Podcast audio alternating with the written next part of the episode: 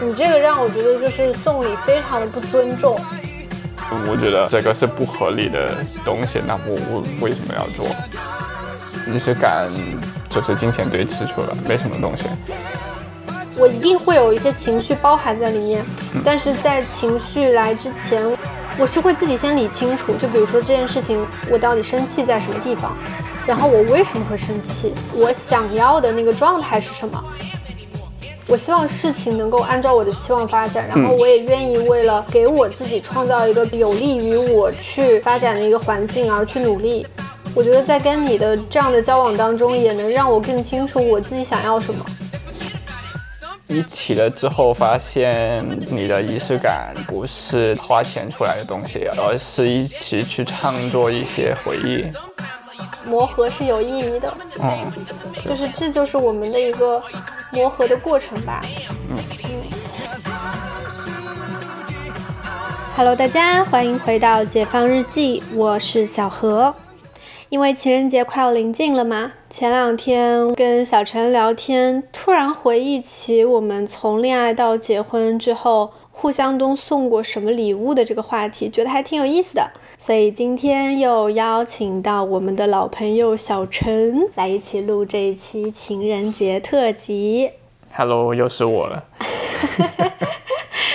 我现在回想起来，感觉我们送礼物其实还挺分阶段的。必须的吧？开始的时候你不是太了解对方会喜欢什么，或者是他会不会已经有这个东西，那你就会一开始就是试探了，送一些比较安全或者是比较小的东西。因为我们在一起之后，马上就是我的生日。嗯，你当时我记得还装作什么都没有准备，实际上是早上。七八点的时候，然后突然有人送花到我门口，然后让我肿的眼睛都睁不开的时候去拿花，然后跟你汇报说：“哦，我收到花了。”嗯，那送花是比较安全嘛？就你不喜欢，也是看它三天就没了。以我的眼光来评价的话，我只能说，哦，就是这个人还有在上心啦。送不到你特别喜欢的，那也正常，就是刚在一起。嗯。后面就是你生日啦，一月份的。对。第一个生日给你过的还是很很盛大的吧？嗯。没有想到吧？那时候是一个不太喜欢庆祝东西的人吧，就不太喜欢一群人，然后给你唱生日歌，然后你站在中间，然后的那种感觉。但是你选的就是张敬轩的先后餐厅，挺特别的吧？你就真的去安排了一家的我会挺喜欢的餐厅，定了一个比较偏的位置，就不会很多人，然后就最后他才上了蛋糕，然后还很小声的跟你说生日快乐，还还跟他说了，就就不要不要大唱生日歌，就是就小小声声的在旁边唱就好了，那一种想起来是挺开心的吧。还有就是你送了可乐。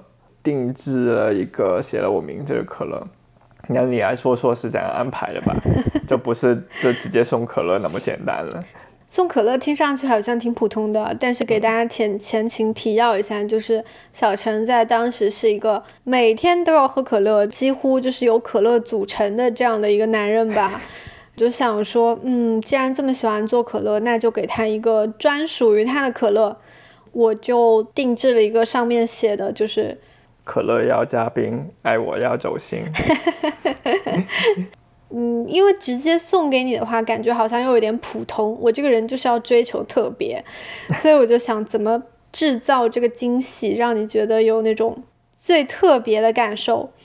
就我能想到场景，就是你去买可乐的时候，买到了一瓶专属于自己的可乐。所以我就先去找了七幺幺，结果七幺幺的店员就是非常的不配合。虽然我每天去他那买东西，后来我还是找到了楼下的百家，我就跟他讲好，我大概会几点到店里面，可乐先放在他那边让他保管，然后我进店了之后，我就去找他，把可乐塞到那个冰柜里面，然后我就拉你去买那个可乐。就本来我的原计划是想的很好的。结果呢？你来说吧。就不知道为什么哪天我就不想喝可乐，就没有特别想喝。对，那天我拉着我拉着小陈进了超市之后呢，我就先撤了嘛，就先去准备那个放放那个饮料柜了。嗯，放完饮料柜，我就迅速拉他，问他要不要喝饮料，要不要补点可乐什么的。作为每天都要喝可乐的人，那一天居然他跟我说我不想喝，我当时就急了。哎，我说你看那个可乐上有字哎，然后你看着还是无动于衷，我更急了，我就直接把那个可乐拿出来放在你手上。到这个时候，你才发现上面好像写着你的名字。对。对，哪天就不知道为什么就特别不想喝可乐，真的会被你气死。就知道你安排了整个楼层，还特意的去跟超市去说了要去订这个可乐。我觉得这个人送的礼物就很特别，就不是就随便买了一个东西送给你，然后跟你说生日快乐的那种人，所以 对我来说很开心。那我的目的也是达到了。嗯。在恋爱初期，我基本上就是走的这种风格，我都是要给你留下就是特别的印象，让你觉得自己很特别。嗯，我记得我刚开始给你做过一个非常简短的一个视频，是我的使用说明书。有一个小短的视频，是的，是的。就恋爱刚开始的时候，彼此还是不确定。就是如果你要投入金钱，作为成年人的话，还是会有一些考虑的。是的。然后我就觉得，在那个时期，还是以增进互相了解为为目标吧。觉得这些挺特别的，这不是一般人想的东西吧？就你说，你说它也不是很贵重，但是就是一个很 personal 的 personal touch。谈恋爱的时候，我都会在 anniversary 的时候，就是做一个视频当礼物，就是送给彼此，看看在这一年中我们经历过一些什么。嗯，在今年小陈生日的时候，我又再次做了视频，因为也是觉得这一年我做小红书啊什么的，你也给我拍了很多东西。其实我也给你拍了很多东西，可是你也不能像我一样，就是到处发自己的照片啊什么的。你拍的都不能发出来，不是我。哪有？还是有一些帅的吧。都是我躺在沙发睡着啊，在各种各种不同的睡觉的的照片。也很有爱啊。嗯。对，所以今年生日我也是给小陈就是拍了一个视频，趁他去上班的时候，在家里争分夺秒的剪视频。嗯，订了蛋糕，但是那两天下雪，然后影响了物流，好不容易可以准时送到，结果我在家里面 setting 的时候，他居然回来了。但是最后还是给他营造了一个小小的场景，去看这个视频，我就很享受这种，可能是一种职业病吧，就是我希望能够创造一种场景，然后给你一些特别的回忆，然后当做一个礼物的这个样子。毕竟是个创作人嘛。嗯当然，我也是花过一些钱的啦，比如说香水啊，然后领带啊，钱包啊，皮带，皮带没有，皮带没有，皮带没有吗？没有啊，你看我要皮带吗？哦，好吧，对，就是我我在来温哥华之前还。从从香港背过来一个 BV 的钱包，对我就很奇怪，就就一个人拿着一个挺大包的 BV，然后就就塞在箱子里，我就想，对，他买了什么，然后然后带着，然后带着过来干嘛？然后放在家里面又。又不用，就就放在一个包里面。是的，就是我从打包开始，其实我就一言不发，就他不问我也不说。就当时我就想说，他要是问，我就说我自己买的，因为 B V 那个袋子特别的显眼，就是一个鲜绿色的一个纸袋，就是我把那个礼物的袋子也手也也留着了，然后一路把它从香港背到温哥华，一直等到就是你想我们是十一月份落地的，然后你一月份才生日，然后一直放了两个两个多月，然后当时才。送给你，但是我当时就特别想买一个钱包，因为觉得对于我们来讲，对于这种新婚夫妇来讲，钱还是蛮重要的。嗯，然后我当时挑了一个特别就是好意头，然后里面还是黄色的，然后外面是你比较喜欢的深蓝色，就是有那种深藏不露，就是闷声发大财那种感觉，就是也寄托了我对你的美好的祝愿。我不知道有多少人会跟我一样，就是给男朋友或者是老公送礼物的时候，就是会走一些心意风的。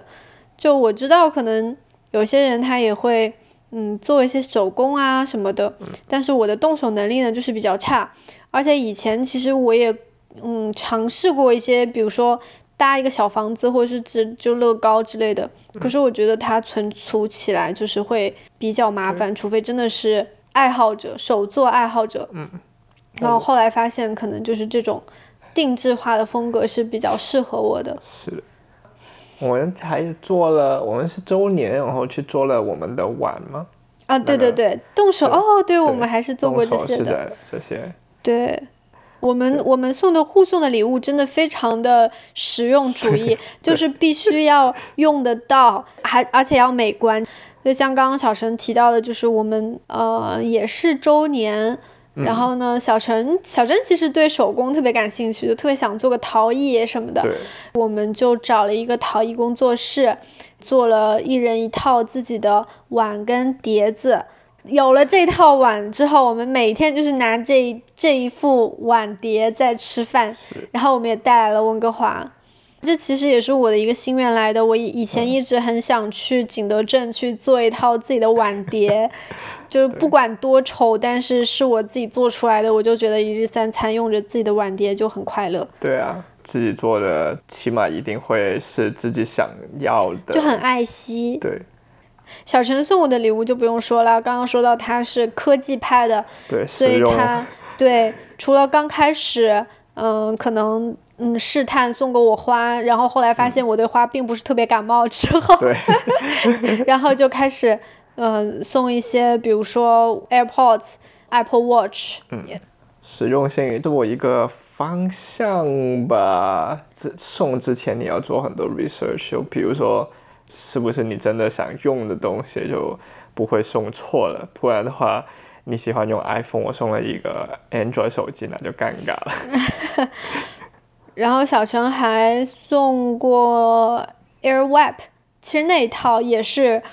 用了好多年了，因为我呢是有点沙发的，所以其实很难有吹风机能驾驭住我的头发。我用过什么负离子的那种 Panasonic 的，但是都不是特别好用。可是买都买了，也没有坏。就是我这个人也是非常的实用主义，就是我用什么，我一定得用到它。嗯，要不就是不能用了，嗯，要不就真的受不了了，就是有什么硬伤，然后我必须要把它换掉，那我可能才会换掉。所以。小陈有一天就有点，就可能他就他就发现我每次用这个都会说，他每次吹头都要 complain 一下，整个吹风机不太好用。我就说，嗯，我们去买个风筒吧。其实你就一直有放一些你你的想法了，就一直说，嗯，戴森这个好像不错啊，戴森好像不错。因为我也特别怕收到一些不喜欢的东西。其实我也早就发现，就是你虽然心思细腻，可是你考虑的东西就会过多。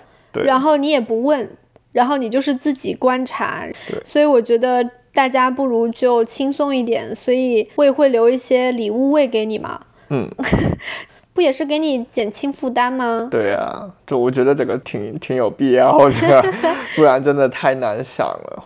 可能对男生来说是很难的事情，因为就比如说香水的话，你也不知道，可能一刚开始的话，你也不知道他喜欢什么味道，或者是他有没有这个。然后贴身贴身物品就不用说了，就就也一开始也送不了，就没什么可以挑了，而且要符合一个 budget 里面的话就更小了，所以，对我觉得互相互相试探的这个阶段，在恋爱初期的时候还是挺有意思的，嗯，就是毕竟你可以从他送你什么里面判断出你们两个人合不合拍，对，比如说谈恋爱半年到一年之内，能真的能送到一些打到你心心里的。就是听了你啊，平时说了几句，可能你有意无意吧，但是他听到了，然后可以去给你的话，那我觉得至少是一个情投意合的过程吧。嗯，但是，一年之后就不一样了。一年之后，大家都已经比较熟悉了，是吧？尤其现在，尤其现在结婚了之后，我们的礼物就是比较会赤裸裸一点，可能就会。先讲一讲吧，今年大概想要什么东西，是吧？对，就就基本上大家的 wish list 就写在那了。嗯，是的，而且现在更多的考虑就会像是大家一起去做一些什么事情。嗯嗯，然后比如说规划一次旅行啊，对，嗯，给家里添置一个什么呀，是的，嗯，大家都可以一起用的那些东西，就会更加实用。不同阶段真的会有不同的想法吧。是的，哎，那你说说，就是比较保险的男生收，就是希望收到的一些礼物吧。就可能是电脑啊、游戏机啊的这一种日常用到的东西，比如说，就比如说 AirPod 啊这些，或者是如果上班要带领带的话，我觉得领带也不错。把我的礼物全部说出来是吧？对啊，那不想收到什么？就我的话，可能是真的太贵重的东西了。比如说你送了我一个很贵的手表，然后我觉得那也有压力啊。就比如说你送了我，那我是不是要之后送你一个差不多价钱或者是就贵重的东西？那讲到价位这个，嗯，那你对送礼物的价位是怎么考虑的？我觉得刚开始的时候，大概一千多出头的东西也不会很大的负担，但是那一起了之后，就 budget 就真的看是什么节日，或者是就真的我现在的状状况可以负担多少了，就不要去硬撑吧。那你撑了也没用啊，对吗？你最喜欢的礼物是什么？撇除那些视频，视频是挺喜欢的，因为每一个都很独特，就就 special 嘛，而且是每一个都有，这你真的花了很多时间去做的，可能是领带，回到爱马仕的领带。对，就我记得应该我们是一起，可能一年左右，生日礼物还是圣诞礼物，因为领带算是衣服的一部分嘛。那还是要足够的了解这个人，知道他的喜好，会送的一个礼物。那虽然我不是每天都会带，但是结婚了带了，就更有更有意义吧。嗯，我记得领带好像是我给你买的，嗯，算第一个花了比较多钱的那个礼物。就我是还挺有目标的，就是在之前的礼物。然后，都是为了回顾、加深彼此理解，然后增进感情为主的。然后到了一年，差不多一年的时候，我觉得，嗯，好像可以让我花点钱了。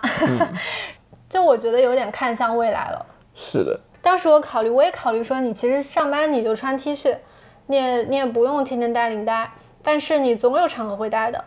然后我希望在这个重要场合的时候，呃，是有我的存在有在陪伴着你的。然后在那个时候，我觉得我送礼物的方向就不一样了。对，拿份礼物之后是确实是可能是一个关系的肯定吧。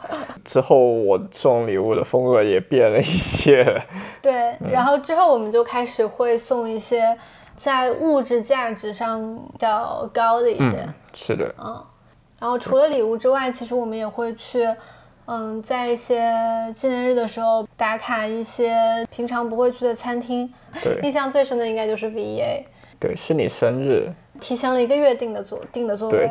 中法的 fusion，每一道菜它都会有一点点小故事，就不仅是好吃，然后还有一些故事，而且服务特别的好。然后当时因为生日嘛，所以餐厅也会给我们拍照啊，然后给我们小贺卡呀，然后连菜单也是会带走的，所以它整个体验都非常的好。而且当时我们也知道那家餐厅，如果你呃是回头客的话，回头客才会有那个是那个呃什么，就是一个怀旧的一个小吃，是一个香港的怀旧小吃。当时我们看旁边桌在吃，就有问服务员说那个是什么，他说如果是回头客的话，你来他就会请你吃这个。嗯嗯，那说说说完男生比较喜欢的礼物，说说女生的吧。嗯，就我个人来讲，因为我知道可能每个女生对于收礼物的标准都不一样。像我知道我有朋友，她希望谈恋爱了之后每周男朋友都会给她送花，然后 压力好大。然后每个节日都是要过呀，然后想就是想要那种很被宠爱的感觉吧。我觉得这个也是可以理解的。对我来说，有趣的礼物都是一起出去旅行了。就比如说去年我们。有去 Coachella 呀，然后去 LA 啊，然后去纽约啊，就玩玩叠叠，我觉得那个也是，就会让我觉得开辟了一些新的东西，被喜欢的东西包围。我会觉得有几个方向是比较好的，嗯，就一个就是那大家需要的东西就不说啦，是吧？添置一些需要的东西。然后还有一个，其实我觉得送礼物是一个你对未来生活向往的一个很好的开始。就比如说我们俩有什么，嗯，想要去共同培养的一个爱好啊，然后或者是想开辟一些。新的领域，呃，买个机票是吧？对。买一个体验，更多的开拓一些新的生活，这个对我来说，我就觉得是挺有趣，然后挺好的礼物。是。我我不会说我一定要什么九十九朵玫瑰啊，九百九十九朵玫瑰啊，或者是一定要在朋友圈上特别有面子这种。对，但就是我我可能跟我自己送礼物的风格也比较也比较比较相像吧，就我也会希望有一些特别，然后嗯又那么又有一些实用，就是那种感觉，其实还挺难搞的，我觉得就是能达到这个 standard。对。嗯，但是但是 overall 我觉得目前来讲还好啦，可能是被你之前就是标准也拉的比较低，就是我们小陈在第一次 anniversary 的时候就什么。嗯，当天正好是我们搬家，然后他就真的没有订餐厅，然后就没有做这个动作，让我觉得非常的生气。当时还给了我很多破烂的理由，就是说，嗯，说那个搬家也不知道什么时候就是能吃饭啊什么的。我说搬家也是要吃饭的吧，然后就连这个动作都不做，然后但是好彩，真的运气很好，居然当天晚上还被你订到了一家餐厅，然后就勉强去吃了一下。然后之前还有是什么，嗯，那个送我生日礼物是吧？然后买了啊，好像是买了一套 Jo Malone，然后结果呢，里面的贺卡都是空的，就直接送给我，当时真的把我气的不行。但我也就是很直接的，就是跟你说，你这个让我觉得就是送礼非常的不尊重。然后后来小陈态度还是蛮好的，在那张贺卡上面写了个保证书。然后至此之后，就是还是蛮上心的啊。嗯。但是你以前真的是一个非常不重视这种节日的仪式感的人。对。嗯，然后跨年。跨哎，这个真的，以前跨年我都是睡着过的。天哪，我我真的要跟大家就是疯狂的吐槽小陈，在我们第一次跨年的时候，当时我们在一起才三个多月，然后二零二零的跨年我超级期待，因为我觉得。就你很难描述这种两个重复的数字叠加在一起，感觉很可爱的一个年份，好像跨到了一个新的祭点。但是谁也不知道，二零二零开始就是开始封关啊，什么乱七八糟的事情就开始。但是那个跨年又是我们在一起的第一个跨年，其实我还是蛮期待的。而且我也一直在问小陈说，哎，我们我们要怎么过或者是什么的。但是当时其实我就隐约知道你要放我鸽子，因为每一次你都遮遮掩掩。都没有正面的回复，就是没有拒绝，但是也没有就是继续我的话下去。嗯，然后就在跨年的当天下午，我问他下班了吗？小陈跟我说他要回自己家。嗯，然后那天把我气的不行，就是突然就是我变成跨年的时候我落单，但那个时候我真的被你气得半死，你知道吗？我就想说这什么人呐？然后我想说啊，刚赶紧分手，因为再也不想见面。但是其实我是觉得你那时候，我能感觉到你压，你是有压力的，倒不是说你没有这个仪式感，而是说你在这个时间点，你不知道怎么去做这件事情。嗯，你说跨年我也很少会约朋友出来玩那一种，所以就从小到大没有这个感觉。但是认识了你之后，慢慢发现了，其实过节日不是节日吧，这是一个。共同去做一些 memories 的一个就所谓的理由吧。对，其实我觉得我当时我做教练的潜质就是在跟你交往之后逐渐显现出来。如果是我往常的风格的话，早就把气撒了，然后我就走人了。但是我不知道那次也挺神奇的，就是我会觉得我能够体会到，或者是能够想到你为什么会做出这样的事情来。是你心里是有一些阻碍，或者是一些恐惧，让你逃避这件事情。是的。所以其实后来我在我在我在这个上面就是还下了挺多功夫的。嗯，就我觉得特别好奇，就当时我在想说，是我给你太大压力了吗？我也没有说我们一定要怎么怎么样跨年，我只是想要就是我们俩可以待在一起，就算一起看看跨年晚会也可以。其实这些话我当时也跟你说过，可是你还是逃避了。哎，对我来说还挺有趣的。就我觉得我们俩在一起那段时间，对于我来说真的是我对人类好奇的一个巅峰。就还没遇到过一个那么奇葩的人吧？就我自认为我确实没有太多过分的要求。嗯。当时我们的相处也是 OK 的。嗯。然后我就特别奇怪，那我们既然都选择了在一起。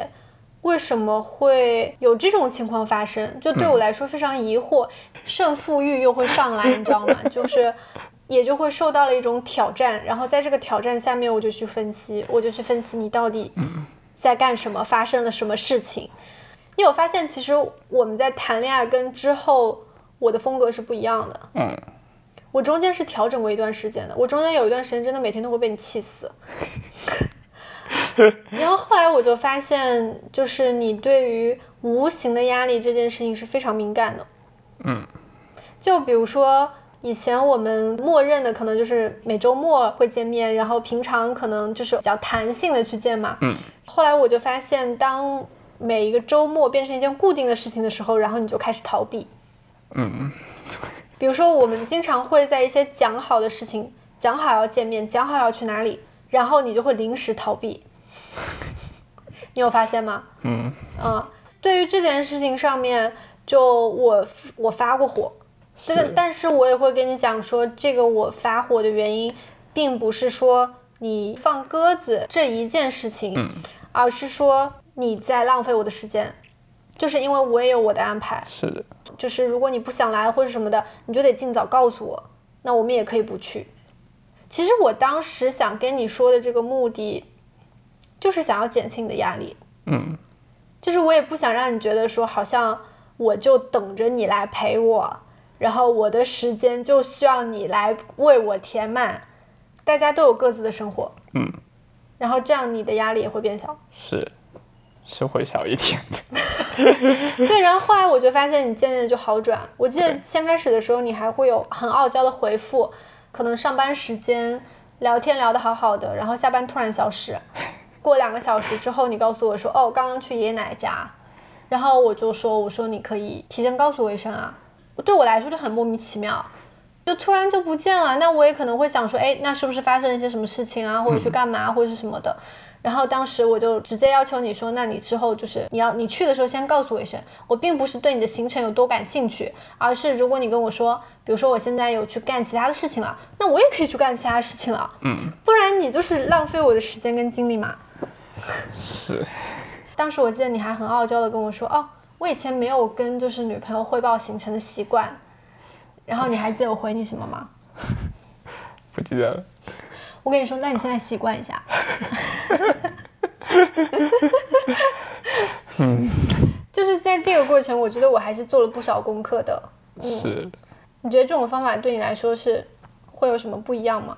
会有吧，就因为就起码我会理解你的出发点是什么。不理解你的行为的话，我就情愿就不理解就算，就不想去理解，就就咋样吧。反正我觉得这个是不合理的东西，那我我为什么要做？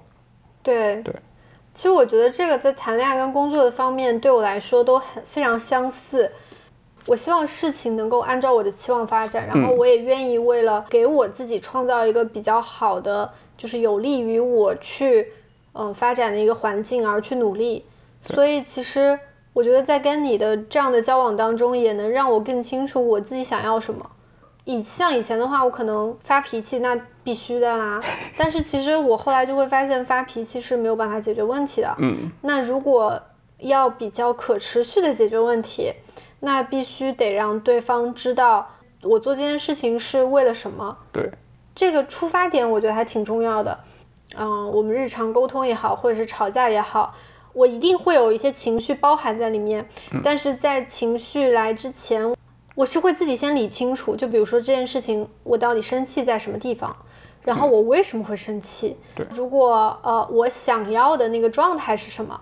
从我的角度出发，我觉得如果你可以做一些什么事情，我可以比较好，然后对我们的关系也会比较好。我在想好了之后，我就会跟你说这件事情。对你来说也比较清楚，因为其实前面几次我也发现，就算我讲说我不开心，嗯，这件事情做的不好，但是讲完了之后你还是不知道怎么做，对还是做不到，就是让大家可以比较舒服的状态。嗯你也觉得委屈，我也觉得不满意，是然后后来慢慢的，我们中间的这种沟通的模式就会比较健康吧，我就会觉得，起码大家知道大家的目标在哪，为什么要做这个事情，然后想达到什么。对。而且我这个出发点就是，我不是说你必须得让我开心，嗯。而是说就是为了我们两个人的关系可以，嗯，比较好的维系下去，一个好的沟通方式，一个健康的沟通方式，一定是必不可少的。嗯，我真的想要感谢你，让我在你身上得到了很多 教练技巧的锻炼，磨合是有意义的。嗯，就是这就是我们的一个磨合的过程吧。那你觉得仪式感是什么吗？就因为大家都说仪式感，但是其实大家很多人的仪式感都不一样。就有一些人的仪式感可能是九百九十九朵玫瑰，然后要一个什么包了整个墙去庆祝你的生日的那一种才是仪式感。有一些可能是真的就平平淡淡吃顿饭也是一个仪式感。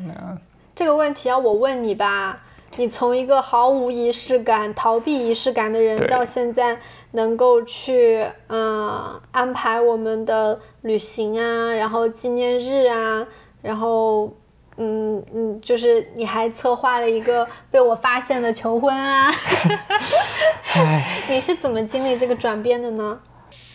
以前觉得的仪式感就是，这真的是哪一种九百九十九朵玫瑰啊，或者是要什么包个夜店，然后一起去蹦个迪，然后投投个屏，然后屏幕上写着什么生日快乐的那些才是仪式感嘛。砸钱，对，这基本上都是金钱堆堆出来，那我就觉得很没有意义。你，然后所以就我那时候就觉得仪式感就是金钱堆吃出来，没什么东西。一起了之后发现仪式感是，就每个人有不同的理解吧，就所以就慢慢知道哦，你的仪式感不是哪一种花钱花钱出来的东西，而是一种就是一起去创作一些回忆，或者是就是你有努力花心思去做出来的成果的这样东西，所以就慢慢去改变我的想法吧。你可以，你可以用你第一次就是大型仪式感你的求婚仪式的心路历程。因为在疫情嘛，就很很难去搞这些，也不想就就单单只是在家里我跟你求婚，然后拍个视频，然后发出去那么平淡，就又想找到我们的朋友一起去见证这个东西，所以本来想的是我们第一次约会的餐厅，然后我想在里面包个包个房间，把你拉上去，然后就求婚了，我才吃饭。但是然后没想到呢，就是我已经安排好了，订了所有东西，朋友也约好了，突然说哦，不能六个人一起吃饭，我就妈，为什么六个人有什么区别吗？然后就所以临时就要改变，要找一个私密一点的地方，但是还是可以就朋友一起去的吧。因为你也说过，在九龙看香港的夜景比较好看。我想了很多，然后就发现，嗯，可以找一家酒店，所以就最后就订了酒店。我安排的过程就是，我是问了你的朋友很多东西了，就其实问了他怎样拉拉过去比较好，或者是怎样，然后，然你后问他就问对了。对，还好还好是问对了人。本来想本来想了很多本来有一些离谱的办法，对对对对对，然后他说怎样不行，怎样怎样我会生气的。有一个闺蜜真的很重要。对，然后所以就改变了很多，然后就对就，把你最后拉了拉了去酒店房里面求婚。是。那一天真的特别特别搞笑，就其实我们当时已经定了要登记的时间了，我其实也就在想说，这人到底什么时候才把求婚这件事情办了呀？一直有啊，一直安排，就谁想到他他就突然说哦，我们不能吃饭。对，然后那天正好碰到我试妆，然后我正好我的闺蜜也在。我我当时还在跟他吐槽来着，我说他今天真的很反常，就早上说自己要去剪头发，然后背着书包走了。我想说剪头发要背着书包干嘛，就很可疑。然后我问他，我说那今天晚饭怎么怎么？他他他跟他好像后来就跟就跟你的朋友然后出去嘛，我就问你们那晚上怎么办？你就说晚上跟他吃饭。我说晚上现在都不能在外面吃饭，你去哪里吃饭？后来就不回我了，然后整个人就消失，我就。跟我的闺蜜一直吐槽，我说她一定在密谋这些什么东西，但是其实我有隐约的想到，可是我没有想到的是，原来我闺蜜也在就是计划这个计划里面。对她后来跟我说，当时下午她都懒得理我，就是怕露馅啊或者是什么的。就当时试完妆了之后，他就拉我去呃去买东西啊什么的。后来突然因为每次我陪他去的时候，他都会待一会儿，结果那天。所有人都很快的把我们送走了，然后一送走之后，他就说我的车来了，他说现在我就给你摊牌，他说我现在要把你带去酒店，然后让我戴上眼罩，然后就把我拉去了酒店，然后我就看到小陈，嗯，放了音乐，然后也剪了一个 学我，然后剪了一个视频。嗯，然后让我在那看，然后就拿着花，嗯，还非常紧张，颤颤巍巍的出来，然后就跪了下来。就那个时候，我就会觉得，哇，你真的是，就是你从逃避跟我一起跨年到准备这场求婚，真的是一个非常大的突破。嗯。但是准备那一次求婚，你你有什么感觉啊？筹备这个东西还挺好玩的吧？对，我觉得挺有趣的。我们其实其他的就除了节日之外，也有一些小小的仪式感，其实对我们两个人的关系来说也有很大的促进作用的。我觉得，嗯，就我觉得第一次有特别大质的转变的，就是我们去大帽山的那一次，去看日出的那一次。对，哪次是你那时候还在老的公司嘛？对。然后。说有可能会不在香港，会离开香港。我就在想，可能要做一个会想起对方的方法吧。你当时是这么想的吗？对啊。我跟你说说我当时的想法，因为当时那个那个想法是我提的嘛。嗯。嗯，包括我说你前面你有逃避那个跨年的前科啦，然后我们圣诞节出去的时候你也推推搡搡，不是很积极啦，也是到最后一刻才定，然后就导致我们结婚之前唯一去旅行的地方就只有深圳呢，就是就是一系列的那一些事情，其实我都没有特别的，就我觉得你没有非常的投入那时候，然后让我看看大家到底能不能继续再走下去。我记得当时我还给你下了一个小圈套，我就问你说：“我说日出跟日落，你更喜欢哪个？”对，然后我就说是日出，因为你要付出才能看到，因为日落你每天都看得到。正中我心，然后我就马上顺口付出，那我们去看日出。然后随即我就开始挑选，就是看日出的地方。说我是对走路是敏感的。对对。然后我们当时挑了大帽山之后。立马就开始计划了。就我当时发现，虽然你嘴上说，哎呀，那个啊，真的要去吗？要起那么早，然后要怎么怎么样？可是你也在开始看线路啊什么的，就有开始在 plan 这件事情。然后后来我们真的那一天，其实就想了一个礼拜吧，就去了。然后那天早上，就真的我们，嗯，天黑的时候就上山，看到了星空，然后日出，云海。然后整个太阳升起的过程，就是我觉得在那一天之后，我们的感情就变得不一样了。嗯，是有了，是有了。对，就是让那那个时候也让我觉得，就是共同创造一些回忆，对于两个人来说是非常重要的。嗯，你心结很重了。那你可以看出我我对我们这份感情还是付出了很多的心血的，好吗？对，这个还是需要去经营的。是的。之后慢慢觉得嗯仪式感是有这个必要的吧，付出然后创作一些回忆出来，嗯，就已经是一个对。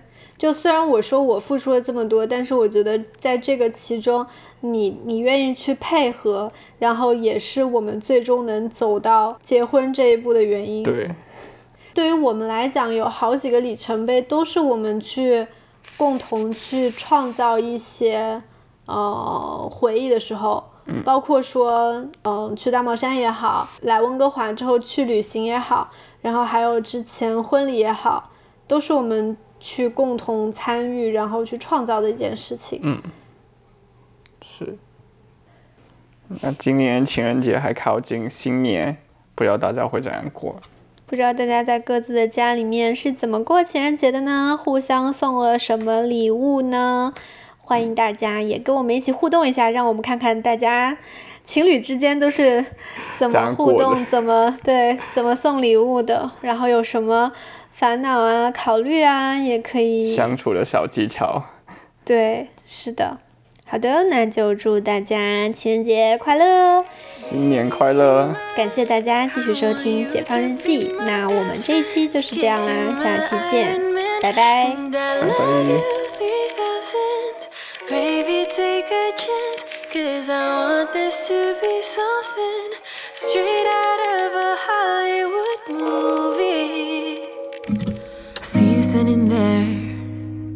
And I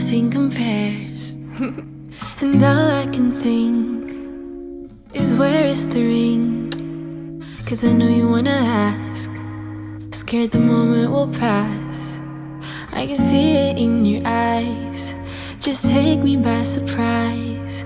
And all my friends, they tell me they see you're planning